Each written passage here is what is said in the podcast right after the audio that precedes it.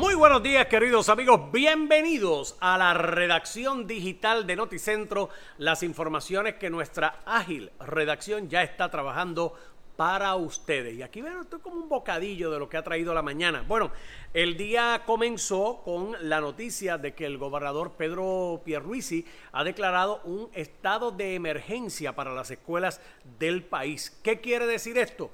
Que ahora le va a permitir a las distintas dependencias que atienden las escuelas de Puerto Rico el poder otorgar contratos sin los procedimientos de subasta y otros requerimientos de ley. Claro, hay preocupación de que esto puede abrir la puerta para que personas inescrupulosas, ya ustedes saben, comiencen con el guiso. Así que hoy estamos trabajando esta historia y sus consecuencias y cómo va a ponerse, ¿verdad?, a trabajar sobre este aspecto.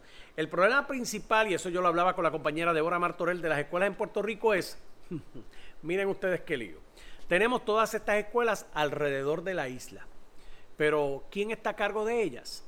No es una agencia, no son dos, sino potencialmente cuatro. ¿Cómo? Sí, está OMEP, está edificios públicos, está AFI y algunas escuelas son jurisdicción de los municipios de Puerto Rico. Imagínese usted cómo vamos a poder echar para adelante si no hay uniformidad en cuanto a los planteles de Puerto Rico. No se pierda la historia hoy a las 4. Y hablando de las escuelas, hoy el Departamento de Salud, y esto es importante irlo monitoreando, reportó en su informe seis nuevas muertes por COVID-19 aquí en Puerto Rico. Hay 111 casos confirmados, 16 casos posibles y 222 casos sospechosos. Sin embargo, hubo hoy un aumento de 21 personas hospitalizadas que elevan la cifra a 241. La semana empezó bajita y ha ido subiendo, así que hay que estar de cerca vigilando el renglón de hospitalizaciones. Así que vamos a estar atentos a todo este particular. Y hoy el Instituto de Estadísticas de Puerto Rico reveló cifras de cómo se han estado administrando las vacunas en Puerto Rico. Sepan que Puerto Rico es la jurisdicción número 13, de acuerdo al CDC, a la hora de entregar vacunas en Puerto Rico. Estamos hablando de los 50 estados y territorios y jurisdicciones, porque también está Washington, D.C. Pero estamos en la posición número 57 de 59 a la hora de administrar la primera dosis. Mejoramos algo, subimos a la posición número 47 a la hora de aplicar la segunda dosis. El Instituto de Estadísticas estima que oficialmente están vacunados en Puerto Rico 123 mil personas. Cuando hablamos de que están vacunados, son las personas que recibieron dos dosis, porque si usted recibió la primera dosis no está totalmente vacunado, está medio vacunado. Así que eso es los números que tenemos hasta ahora. El secretario de Hacienda reportó en el día de hoy que ya ese departamento ha repartido 1.400 millones de dólares del chequecito de Trump de los 600 dólares. Qué bueno, así que el Departamento de Hacienda haciendo el trabajo por lo menos de desembolsar el dinero que no sirva solo para recaudar, sino también para soltar a los que se lo merecen. Y hablando sobre esto, cuando usted tiene los chavitos, ¿qué usted hace?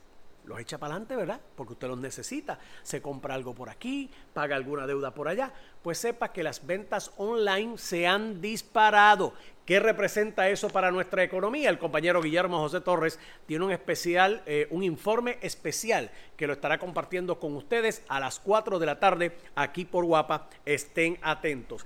Y estamos pendientes también, y yo sé que hay muchos hermanos puertorriqueños que están conectados en los Estados Unidos. Pues sepa que esta ola invernal que ha estado sacudiendo a los Estados Unidos y sobre todo tornando demasiado frío estados que comúnmente no lo son, ha provocado ya la muerte de unas 20 personas, lamentablemente, buscando calor ante la falta de energía eléctrica. Hubo una familia completa que se quemó porque hicieron una fogata, se salió de control y quemó la residencia en la cual se encontraban.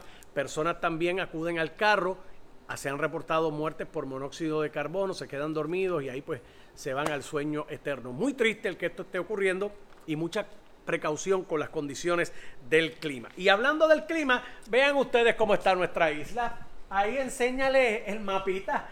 Todo esto son aguaceros que han estado entrando a Puerto Rico y es que tenemos tiempo variable debido a la entrada de bandas de lluvia desde la zona este del país. Pero se espera que esto pase bien rapidito y las condiciones ya empiecen a mejorar para mañana. Las que se van a deteriorar grandemente es toda la costa norte del país donde pudiéramos experimentar un oleaje de hasta 10 pies. Así que para los bañistas no hay nada que hacer en las playas, por lo menos en la zona norte del país, va a tenerse que irse al sur o aquí a Cabo Rojo, que a muchos nos gusta, para poder entonces disfrutar de las condiciones del clima. Les recuerdo que usted puede seguir contenido adicional en nuestras plataformas de eh, Spotify y también de Apple Podcast, donde tenemos contenido, entrevistas y otra variada información.